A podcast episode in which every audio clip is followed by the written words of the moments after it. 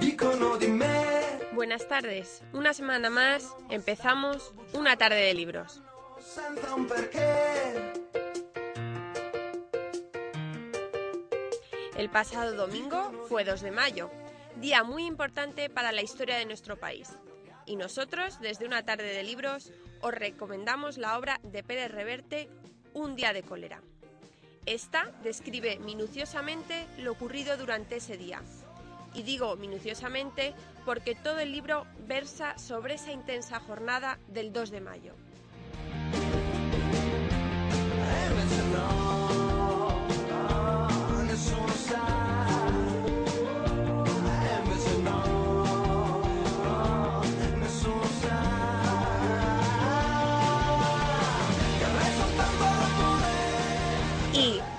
Del día 2 de mayo pasamos a hablar de un tema novedoso hasta ahora en una tarde de libros. Esta semana no habrá debate de recursos electrónicos, la semana que viene ya sí, pero en esta vamos a cambiar un poco y nos vamos a centrar en la Biblioteca Nacional.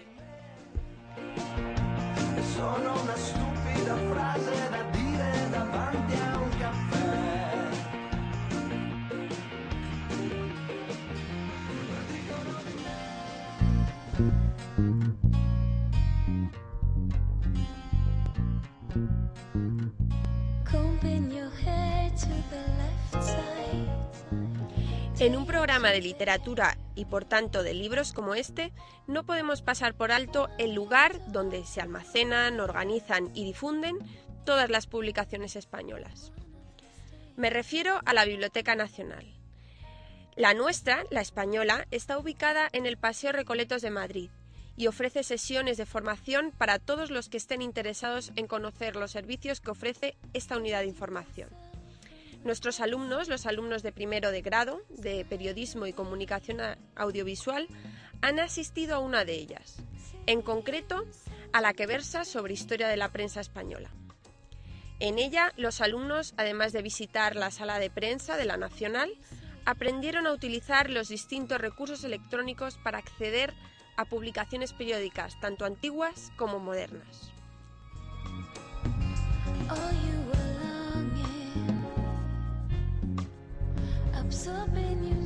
De esto y mucho más nos van a hablar Guillermo Vaz, Guillem Sáez, Eduardo Granado, David Alonso y Óscar Medina. Adelante pues.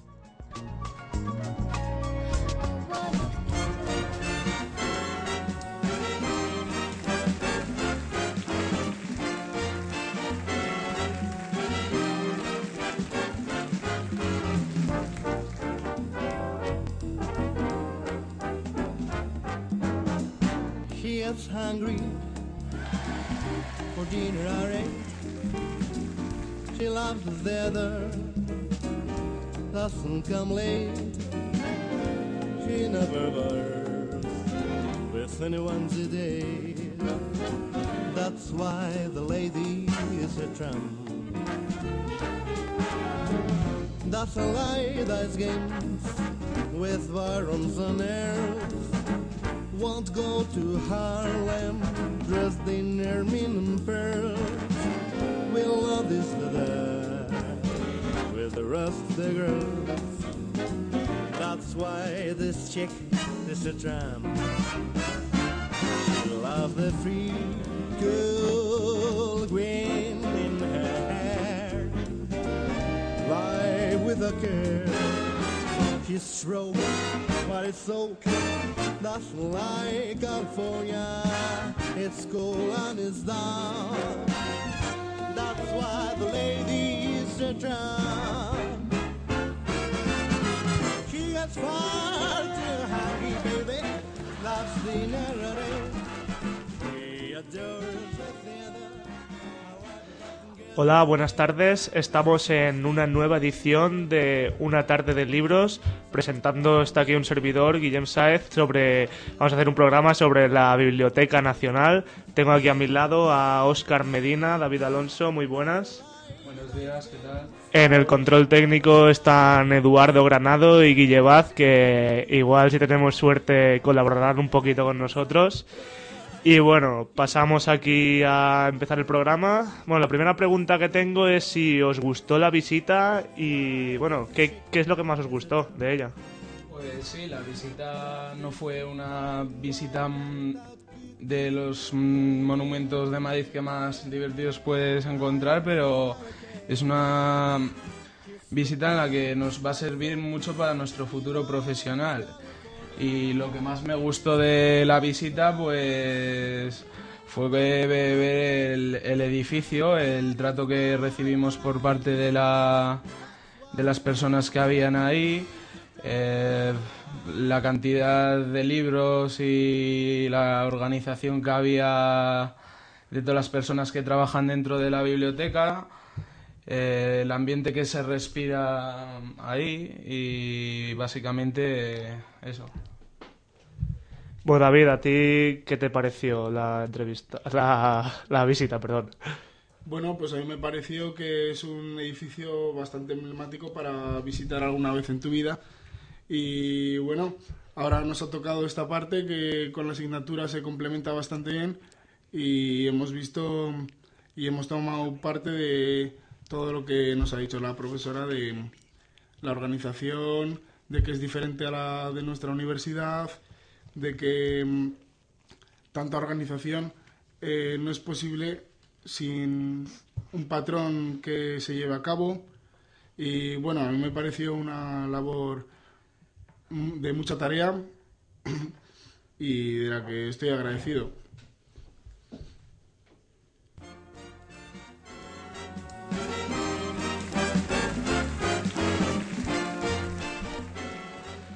Bueno, ¿y qué es lo que menos os gustó de esta visita y cómo la mejoraríais? Bueno, eh, a mí de, lo que menos me gustó de la Biblioteca Nacional cuando fuimos fue que me quedé sorprendido cuando vi la seguridad que había.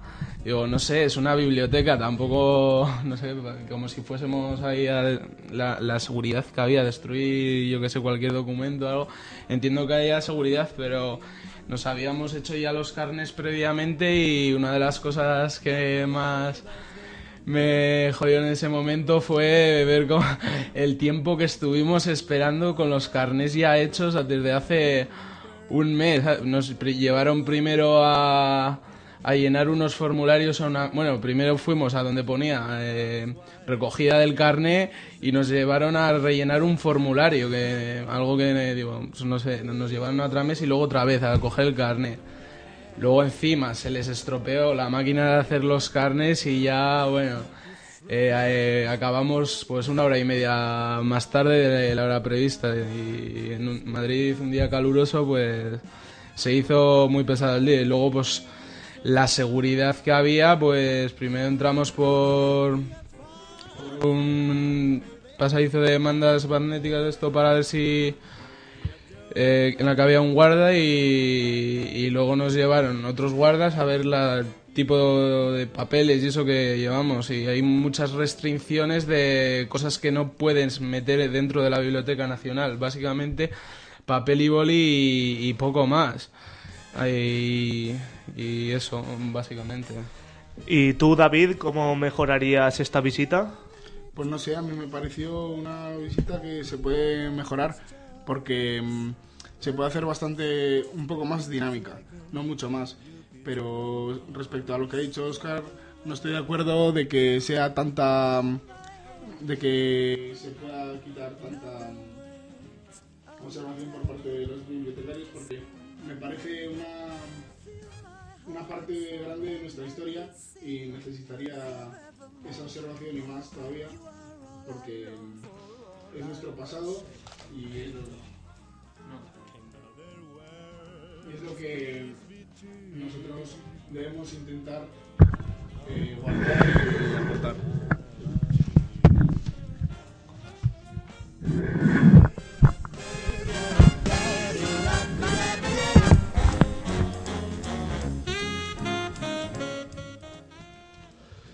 Bueno, Oscar, David, ¿cómo fueron los bibliotecarios? ¿Se portaron bien? ¿Os... ¿Cómo os trataron? Pues atender nos atendió una bibliotecaria que al principio estaba un poco mosqueada con nosotros por lo que tardamos, pero no, no fue nuestra culpa. Se estropeó la máquina de hacer los carnes y, y nosotros estuvimos puntuales, pero luego nos dimos cuenta que la bibliotecaria muy maja nos atendió a todas las dudas que teníamos y nos explicó las funciones básicas que tiene la Biblioteca Nacional, que eh, la, ma- la mayoría de la gente piensa cuando hablas de la Biblioteca Nacional, dices, va, una biblioteca, ¿qué haces en una biblioteca? Leer libros.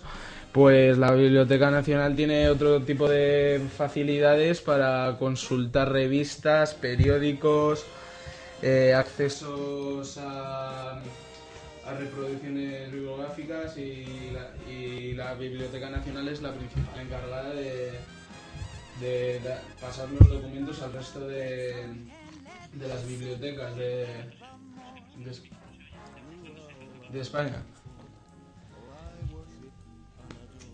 Y...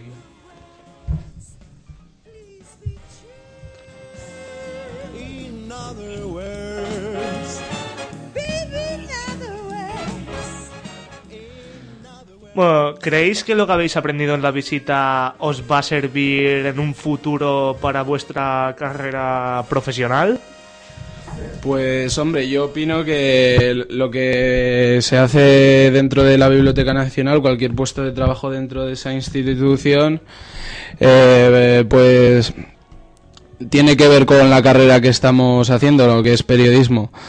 Eh, además ya no solo por la carrera en la que estamos haciendo, que te puede servir de cara para investigar algo del pasado, que te puede servir en el presente, sino ya por simple curiosidad del usuario eh, para conocer parte de la historia de nuestro país y, del resto del mundo que está ahí y está para que las personas que habitamos en, el- eh, en este mundo pues conozcamos parte de esa historia. La historia está ahí para saber de ella y, y hay un montón, mogollón de documentos a los que, que puedes mirar.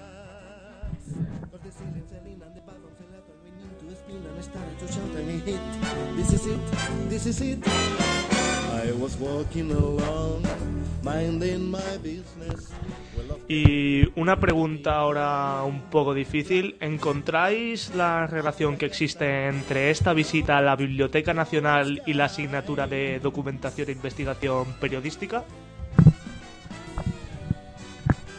Eh, pues sí, te lo acabo de decir. eh, la asignatura que estamos cursando en este segundo semestre de documentación es sobre el mantenimiento de documentos y, conocer cómo va el sistema de las bibliotecas, que se puede consultar en ellas, eh, cuánto puedes sacar de la biblioteca y, y, qué- y qué puedes consultar eh, en ella y la verdad es que yo he aprendido cosas que no sabía.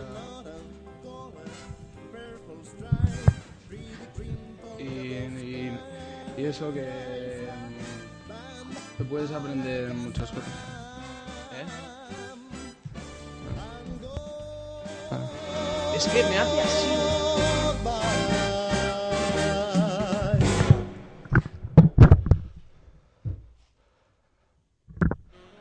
Bueno, ahora vienen ya preguntas más difíciles, ya vienen preguntas de examen. A ver, Oscar, a ver si me sabes contestar a esto. ¿Cuál era el título de la revista más antigua mencionada en el curso? Pues el título de la revista más antigua fue La Gacheta de la Curiosidad de Francia. Según lo- yo se lo pregunté a la bibliotecaria, porque había un montón de revistas. En la biblioteca puedes encontrar un mogollón de revistas y que ella recordase era la revista más antigua que tenía dentro de la Biblioteca Nacional.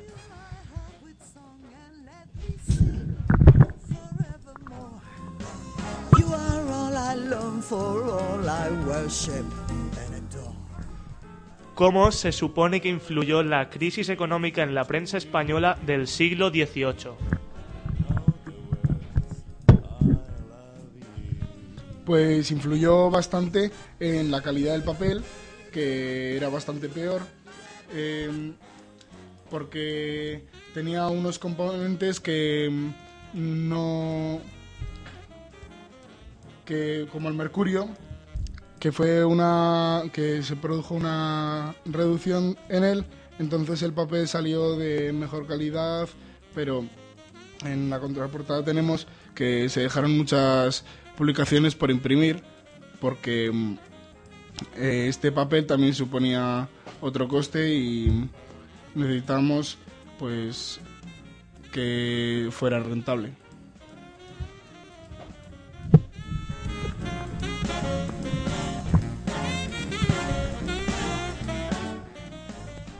¿Qué es lo que se requiere para tener libre acceso a los documentos de la Biblioteca Nacional?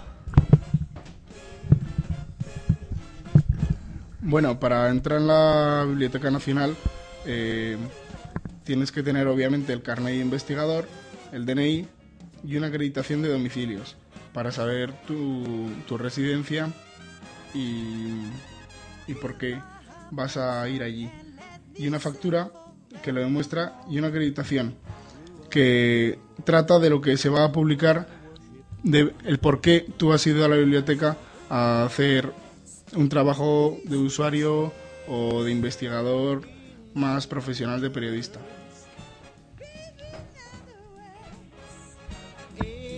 Other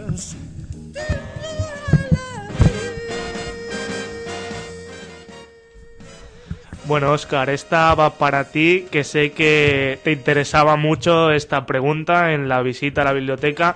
¿Cuál es la principal función del visor hemerográfico y qué tipo de publicaciones podemos consultar allí, en este visor? Sí, eh, gracias Guillem. Eh, tampoco es que tuviese tanto interés, pero me, sí, me, gusta, me gustaba saber en qué consistía eso del visor hemerográfico. Y nada, eh, sí, el visor hemerográfico sirve para consultar sobre todo periódicos. Y hay alguna revista que otra y es una forma de leer los periódicos digitalizados. Eh, hay prensa actual y prensa digitalizada y puedes hacer eh, búsquedas dentro del propio texto.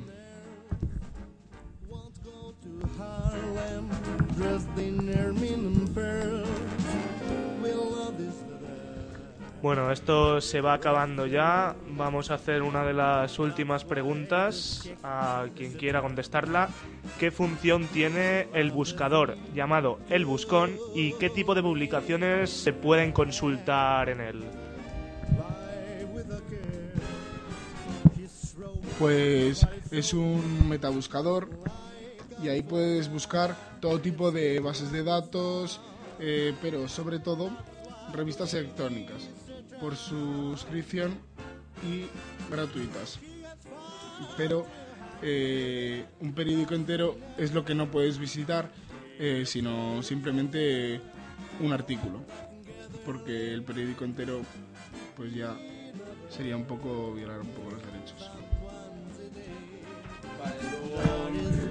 Eh, entre las cosas para explicar un poco a nuestros oyentes en qué consiste la Biblioteca Nacional, pues eh, se puede la Biblioteca Nacional, las funciones básicas que tiene es reunir, catalogar y conservar los fondos bibliográficos producidos en cualquier lengua española u otro idioma y que están al servicio de la investigación, cultura y la información.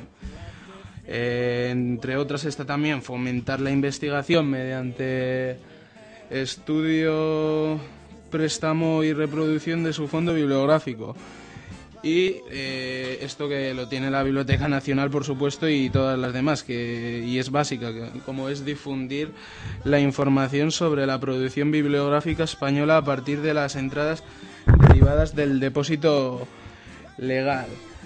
En cuanto al visor hemerográfico, ya que lo hablabas, eh, permite visualizar publicaciones actuales y antiguas, facilita la búsqueda por fechas, búsquedas por palabras clave, permite reproducciones inmediatas, manejo fácil, ahorro de tiempo. Es una forma de leer periódicos antiguos eh, de una manera más ligera y amena para el usuario.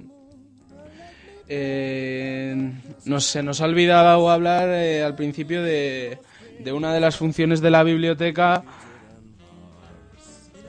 eh, como la hemeroteca digital.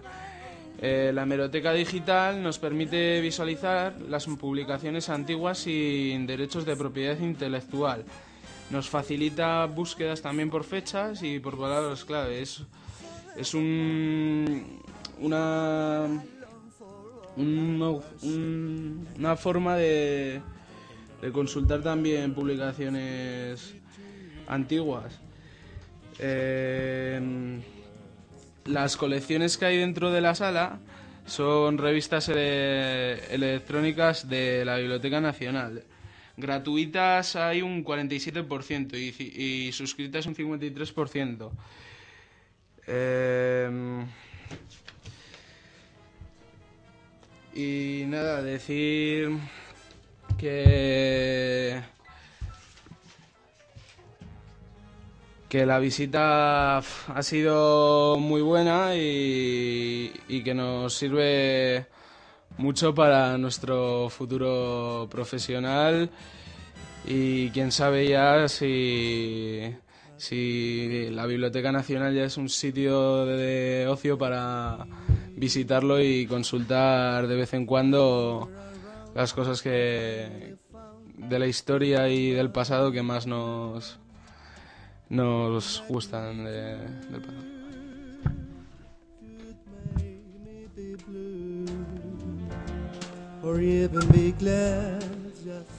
Bueno, pues muchas gracias, Oscar, por tu extensa opinión. Eh, ahora tenemos con nosotros a Guille Vaz Fontán, que invitado especial, que nos va a decir un poquito cómo, qué le ha parecido la visita a la Biblioteca Nacional.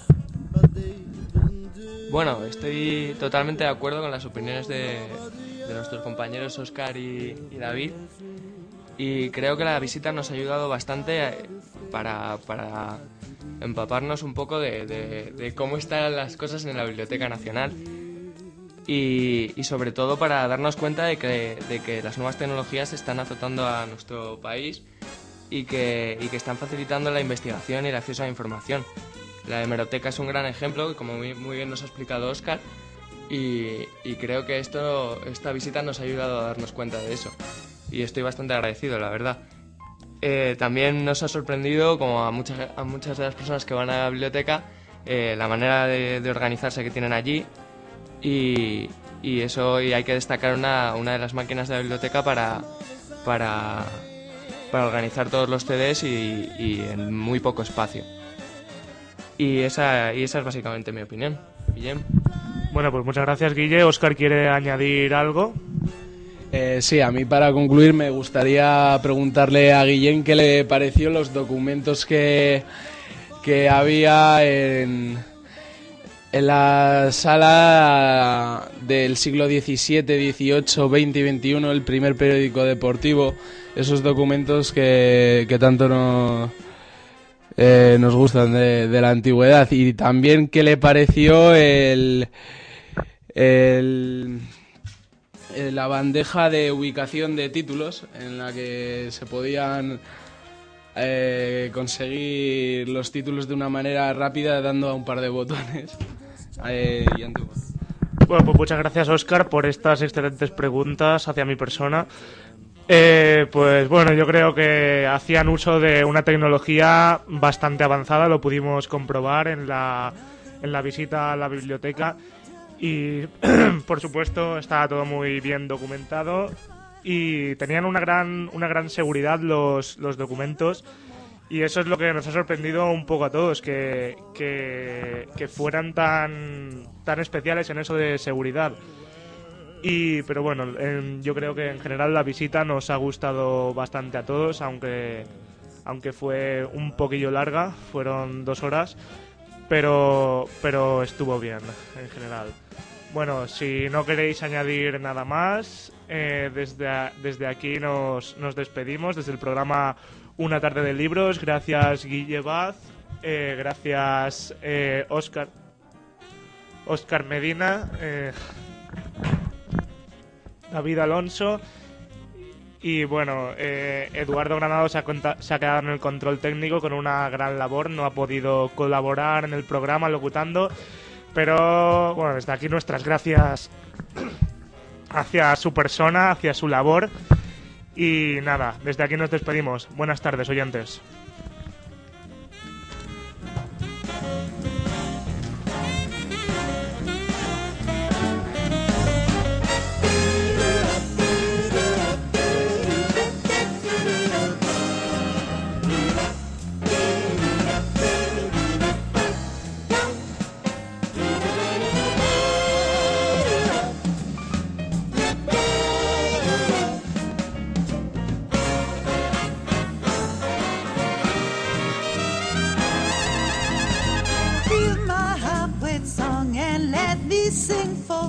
Forevermore.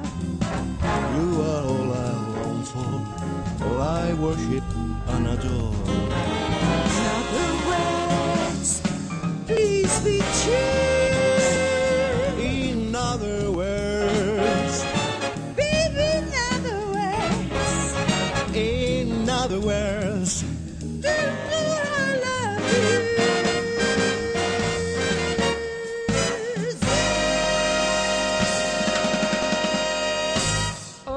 He venido a hablar de mi libro, Gala Arias, a quien ya conocemos por sus acertadas intervenciones acerca de la traducción en este programa, entrevistará a Carolina Meloni y Julio Díaz, ambos profesores de la Facultad de Artes y Comunicación de la Universidad Europea de Madrid.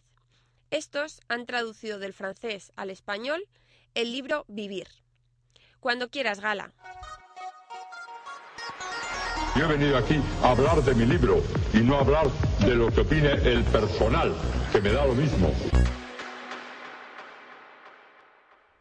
Hola, buenas tardes. Estamos aquí en una tarde de libros en nuestra sección Yo he venido aquí a hablar de mi libro. Y esta tarde tenemos a Julio Díaz y a Carolina Meloni, profesores de la UEM, que vienen a hablarnos de su libro. Los voy a presentar un poco, como yo soy periodista aficionada, pues si me equivoco me corregís. Eh, son doctores en filosofía, son profesores con nosotros de ética de la comunicación y se dedican a esto, entre otras muchas tareas. Una de ellas es traducir. Eh, es una labor que abordan de vez en cuando, no son muy prolíficos, aunque sus obras son de enjundia y de tamaño, y han venido aquí a hablar de su libro y además nos han traído una canción que la vamos a poner al finalizar la entrevista, ¿de acuerdo? Bueno, buenas tardes. Muy buenas tardes, Gala. Eh, en mi investigación breve pero intensa sobre vuestra bibliografía, he encontrado cuatro títulos. ¿Estoy en lo cierto? Pues ya no lo sé muy bien. ¿Perdéis la cuenta de vuestros hijos?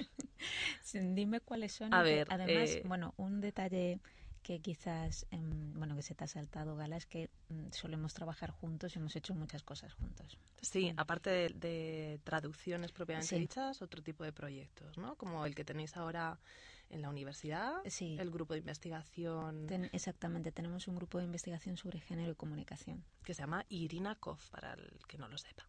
Muy bien, pues ¿queréis contarnos algo más del grupo o nos centramos en vuestra, vuestra tarea de traductores? No, nos centramos en la tarea. Nos de centramos, nos centramos, muy bien. Pues yo, como bibliografía vuestra, tengo, yo y el Ministerio de Cultura tenemos el Manifiesto Contrasexual del 2002, Finitud y Culpabilidad del 2004, Contra Devor del 2005 y Vivir, Tratado de la Desesperanza y la Felicidad del 2010, que es sobre el que básicamente venís a hablar aquí. Muy bien. Tengo mu- muchas preguntas y muchas dudas sobre vuestro trabajo, la verdad. Eh, Ataca, ataca, todo lo que quieras. me gustaría centrarme en vuestra mecánica de trabajo, porque estoy segura de que a nuestros alumnos les interesa mucho saber cómo se organizan dos traductores que trabajan juntos, que yo sé por propia experiencia que no es nada, no es nada fácil. ¿Cómo os organizáis? Me refiero a cuestiones prácticas. Es cierto que no es nada fácil y, es verdad que tenemos una larga experiencia de trabajos eh, compartidos o juntos.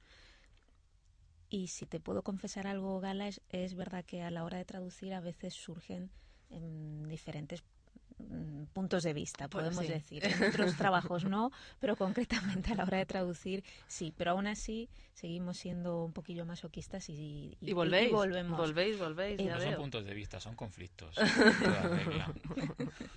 No, es, es verdad que mm, quizás, mm, no sé lo que opinará Julio, pero yo me he acostumbrado a traducir con otra persona. Y ahora me resultaría muy difícil traducir sola, porque todas las traducciones que he hecho ha sido con, con la ayuda de otra persona, o lo, lo hemos hecho entre dos o incluso entre tres. O sea, el finito y culpabilidad está hecho con... en- Lo somos sé, tres lo personas. sé, lo sé, lo sé.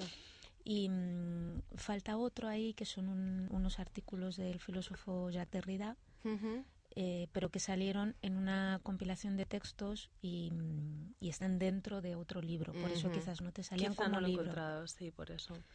Pues, ¿cómo nos organizamos? ¿Lo cuentas tú lo Pues eh, de mil maneras. Al principio, eh, pues lo que hacíamos era traducir a la vez con el mismo texto y traducir al, al mismo tiempo, simultáneamente, eh, y nos íbamos corrigiendo mutuamente. Eso lo seguimos haciendo.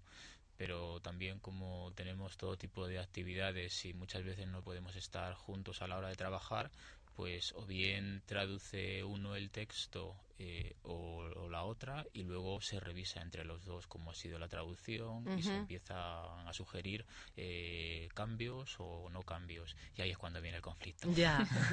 ¿Y cómo afrontáis esas pequeñas disputas, digamos, no? Porque un, un adjetivo que puede ser motivo de Sí. discordia no deja de ser un adjetivo, ¿no? Vamos a intentar sí. relativizar. ¿Cómo, y en cómo la filosofía solucionáis? mucho más, porque nosotros nos hemos centrado en textos filosóficos. Y es cierto que mm, muchas veces un mismo término puede ser interpretado de diferentes maneras. Mm, Yo tengo que decir que, eh, por ejemplo, a la hora de traducir, a mí me cuesta mucho más despegarme del texto. Soy bastante literal, que creo que mm, es un aspecto positivo, pero a la vez negativo de la traducción, porque ser demasiado literal eh, muchas veces limita la traducción y sin embargo creo que Julio es mucho más creativo a la hora de, de traducir. Es ahí donde surge el conflicto, Sí. porque eh, yo hay veces que no admito determinadas traducciones, pero también es cierto que cuando trasladas un término o incluso una frase de un idioma a otro es imposible traducirlo de forma literal porque no se entiende. Entonces intentamos en lo posible mantener un equilibrio. Bueno, bueno, parece que el equilibrio se está logrando porque habéis traducido nada más y nada menos que 366 páginas. Sí, eso es lo que tiene, ya no me acuerdo. Sí, es verdad. Finitud culpabilidad tiene más, creo. Sí, sí, finitud y culpabilidad tiene... eh, sí, lo tengo por algún, por algún Creo otro que lado. llegaba a 500. Sí, Sí, pero ese- ahí discutíamos me con, con el otro ¿eh? traductor. Ahí nos unimos. Este también... Ahí hicimos causa común. ¿Cómo, ¿Cómo se aborda un este finitud? Lo tengo aquí dentro de estos títulos. Este último es bastante grueso, pero finitud y culpabilidad lo es aún más. Esto tenía yo puesto en mis notas, señoras y señores.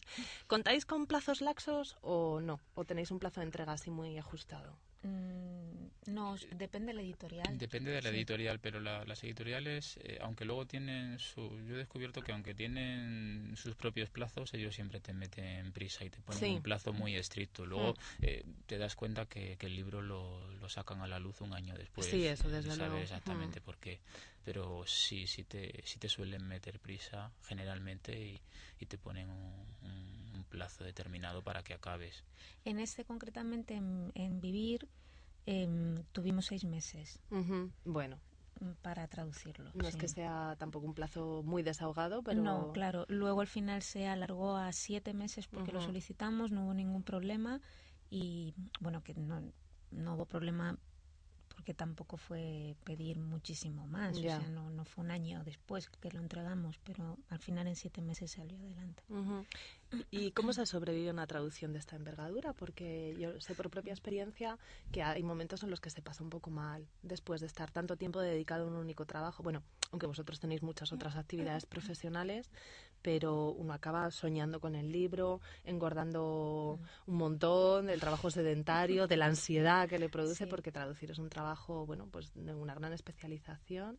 ¿Cómo que hacéis vosotros para no perder la cordura. Sí, yo, yo soy muy, muy obsesivo y a lo mejor estás tomándote una cerveza y estás pensando en cómo traducir aquella frase que no, no, no consigues darle solución, no te gusta y te vas a la cama o estás viendo la tele y estás, aunque no estás traduciendo con el texto, pero sigues dándole la vuelta a determinados adjetivos, Ujú. verbos, como podrían ser.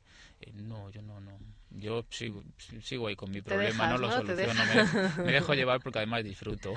Es Luego- otra, es otra opción. Luego eh, también es cierto que, que, que un lema fundamental que tenemos a la hora de traducir es dejar respirar un poco el texto. Y una vez que, por ejemplo, pues hemos traducido un capítulo, eh, estamos unos días sin revisarlo y sin verlo porque llega un momento que ya no ves ni los errores que has cometido ni... Totalmente de acuerdo. Entonces tiene que, que respirar eso, Sí. descansar y luego ya lo ves con otros ojos. ¿no? Muy bien. Os, os voy a lanzar unas, una serie de preguntas, ¿vale? Que me contestéis eh, con toda la sinceridad mm, posible. Eh, son cuestiones que, que nos interesan mucho a todos, que son prácticas. ¿Cobráis derechos sobre, sobre vuestras traducciones? Eh, nunca los, bueno, estamos en los derechos, pero nunca nos han pagado. ¿O reconocen derechos. la autoría? Pero bien, es bastante habitual. Algunas no. Algunas autorías no os han No, reconocido. no las han En reconocido. concreto estas cuatro traducciones sí, pero... No, una de ellas no. Por ejemplo, el manifiesto contrasexual, los derechos no son nuestros, sino del editor. Vale, eh, sabéis que eso no, no es legal, digamos alegal, Ah, pues según la ley de, de, de, de- de propiedad intelectual. Gracias, Miguel Ángel, me lo ha chivado. Eh, ¿Consideráis que la traducción es un trabajo bien pagado? No. En absoluto. ¿Es un trabajo creativo, Sí, muchísimo, muchísimo. gratificante? Eh, para mí sí.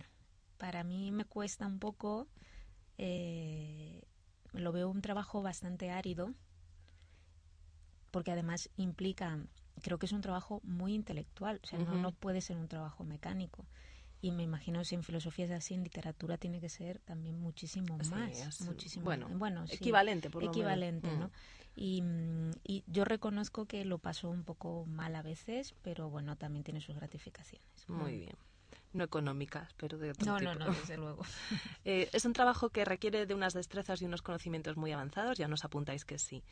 Eh, ¿Creéis que la traducción es un trabajo que tiene una función básica en nuestra sociedad y al servicio de la transmisión del conocimiento?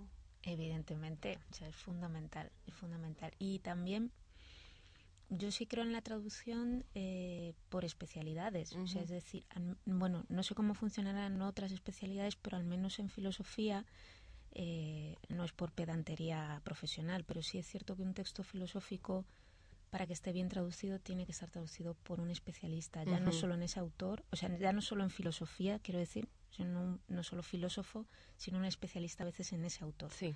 Porque se han dado casos de traducciones y traducciones muy conocidas de, mm, de textos filosóficos que no están hechos por, por especialistas ni en el autor o no filósofos y son auténticos desastres. Puede ser un excelente traductor en otra cosa, pero, pero en este caso hace falta pues un especialista en, en la materia. ¿no? Sí, eso, eso pasa como por ejemplo con, con muchos diálogos de Platón, pues hay un traductor, Luis Gil, eh, que, que realiza unas traducciones eh, impresionantemente bellas y, y, sin embargo las traducciones filosóficas no son tan bellas, no son tan bonitas, pero son más acertadas. Ahora bien, yo me quedo con las de Gil. Ah, sí. Sí. Bueno. Quizá es una como una vía intermedia, o sea, Sí. realmente no es transmisión absoluta de las intenciones primigenias del autor, si es que las conocemos. Claro. Mm, es como a- algo intermedio, quizás es una filosofía alternativa incluso, ¿no? Eh, bueno, ¿qué os atrae a vosotros de la traducción personalmente como profesionales? Porque volvéis a ella una y otra vez. Algo tenéis, algún vicio hay ahí. A, a mí, me, como he dicho, me, me parece divertido y, y un acto creativo también. Soy, de los que pienso que, que no tiene por qué ser completamente literal la traducción, sino que incluso puedes mejorar el texto. Eh, entonces, para mí me, a mí me satisface mucho traducir, aunque también entraña problemas y está muy, muy mal pagado, Sí. eh, pero mm, yo disfruto. Y luego, bueno, cuando se ve al retoño, que lo tenemos aquí encima de la mesa, qué, qué Sí, satisfacción, ¿no? desde luego, sí, sí, sí.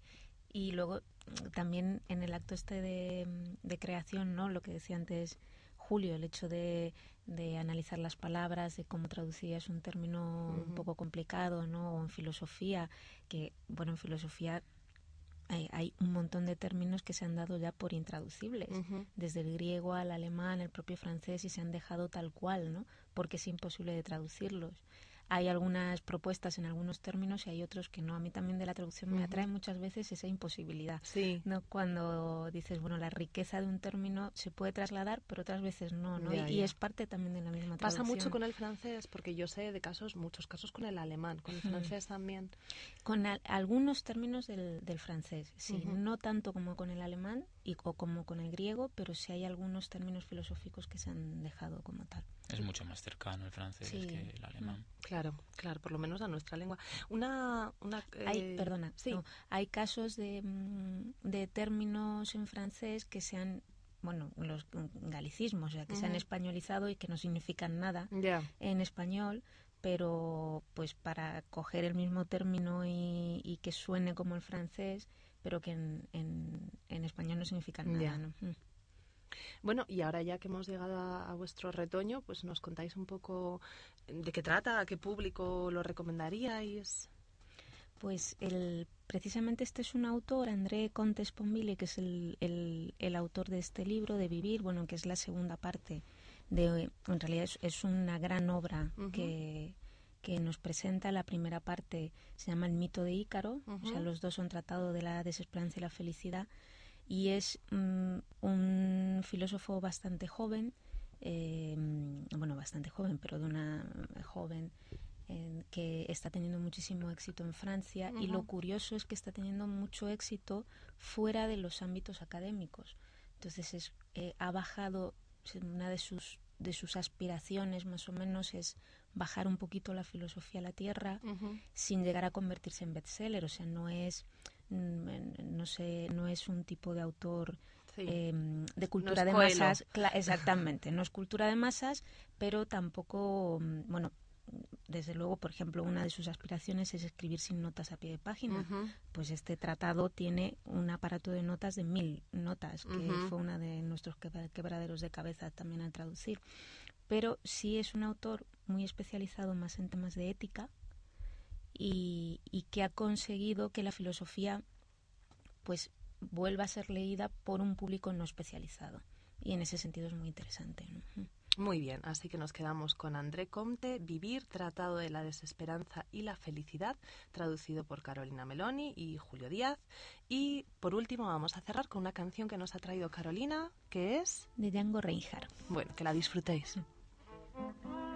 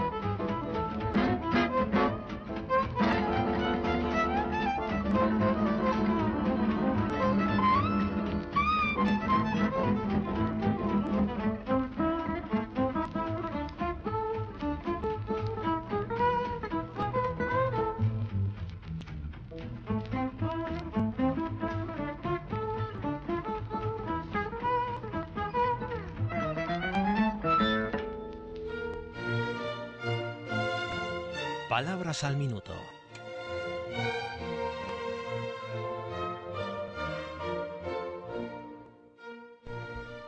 Hola a todos. Este pequeño espacio radiofónico es un modesto intento de añadir historia a nuestro conocimiento de las palabras. Hay quien afirma que la etimología, especialidad lingüística que estudia el origen de las palabras según la academia, es la madre de todas las ciencias y bien podría defenderse la tesis. Quien conociera todas las palabras y de dónde procede cada una, hasta sus raíces más remotas, conocería sin duda todas las cosas y todas las historias de los seres humanos. Sería omnisciente. Las tetas y las carretas. Con perdón, más tiran tetas que carretas. Se oye en bocas descaradillas dadas a la expresión picantona y rotunda. Y aún a veces le gustaría andar por ahí con una regla de azotar palmas abiertas, como los dómines de antaño, en un casi desesperado intento de reconducir el dicho. Ni siquiera nos paramos a pensar que las carretas no son automóviles, que no pueden por tanto tirar de nada y que funcionan siempre desde que existen por energía bovina. Más tiran tetas que carretas, francamente, no significa absolutamente nada, por mucha rotundidad que añadamos a la expresión. Lo cierto es que nos hemos cargado la mitad del dicho. Lo que deberíamos decir cuando nos apetezca hacer este tipo de afirmaciones perentorias es lo que siempre se dijo antes. Más tira un par de tetas que bueyes de carreta. Eso sí que es bonito. Por cierto que también se dijo, o a lo menos así lo pretende Fernando Delicado en su Lofana Andaluza, libro del siglo XVI que debería leer detenidamente cualquier persona con afición al lenguaje y gusto por sus orígenes, también se dijo, más tira pelo de coño que soga, con perdón como dijimos al principio.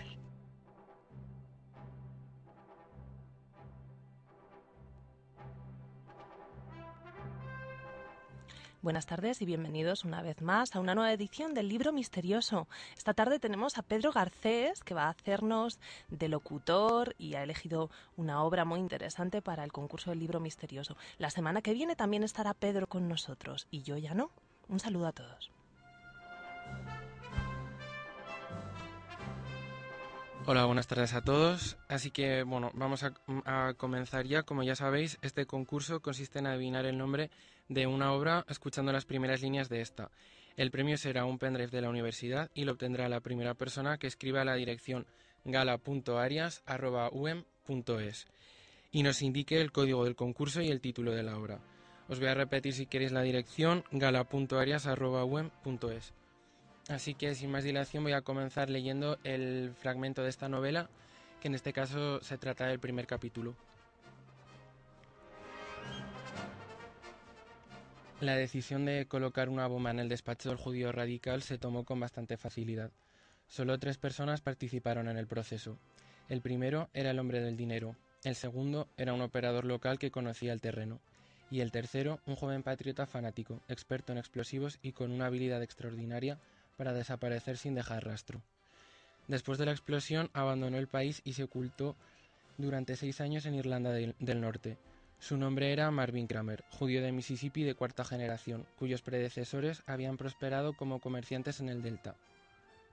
Vivía en una casa de antes de la guerra civil situada en Greenville, una agradable y pequeña ciudad junto al río, con una sólida comunidad y una historia de escasos conflictos raciales. Ejercía como abogado porque le aburría el comercio.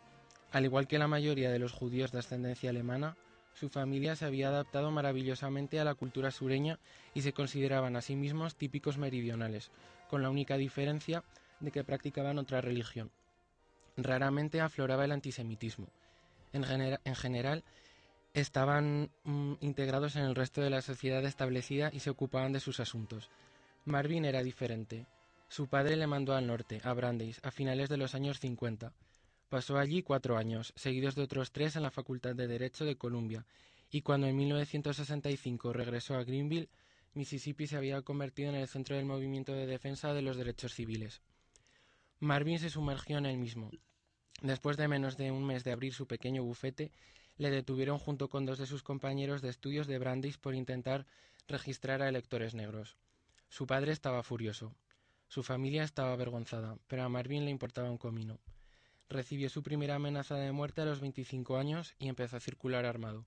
Le compró una pistola a su esposa, una chica de Memphis, y le ordenó a su sirvienta negra que llevara un revólver en el bolso.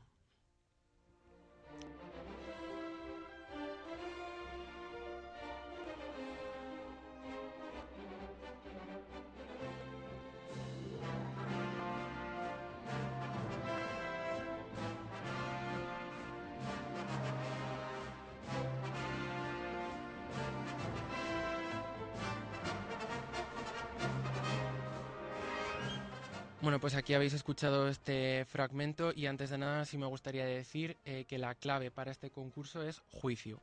Así que ya sabéis lo que tenéis que hacer, apuntarlo para enviarle el correo. Y sin más vamos a comenzar con las tres pistas que, de cada día. En primer lugar, el autor del libro es doctor en Derecho por la Escuela de Derecho de la Universidad de Mississippi.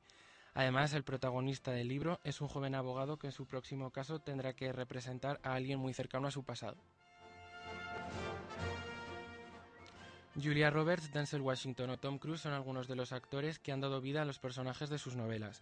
Esta novela que os traigo hoy también ha sido llevada al cine. Y por último, esta novela transcurre en los, Estados Unidos en los años 60, tan conflictivos por la matanza y el asesinato de miles de judíos y negros a manos del Ku Klux Klan.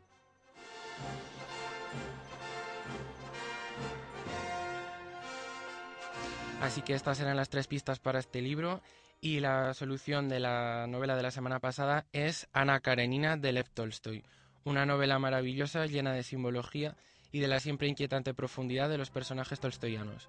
Nada mejor que aprovechar el centenario de este autor para leerla.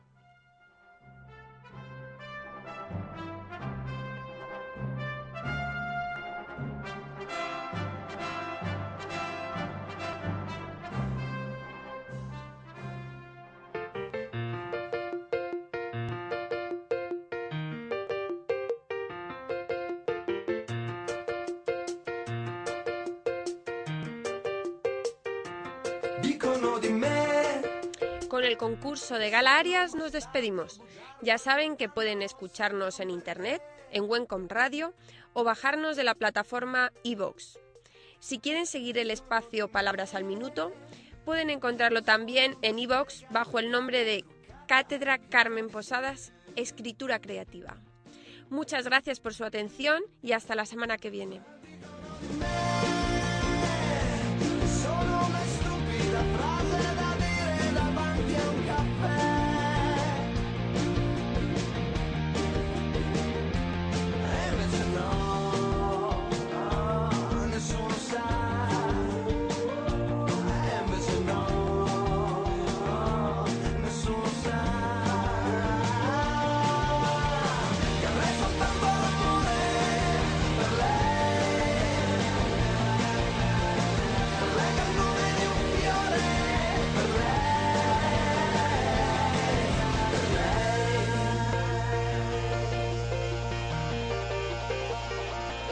no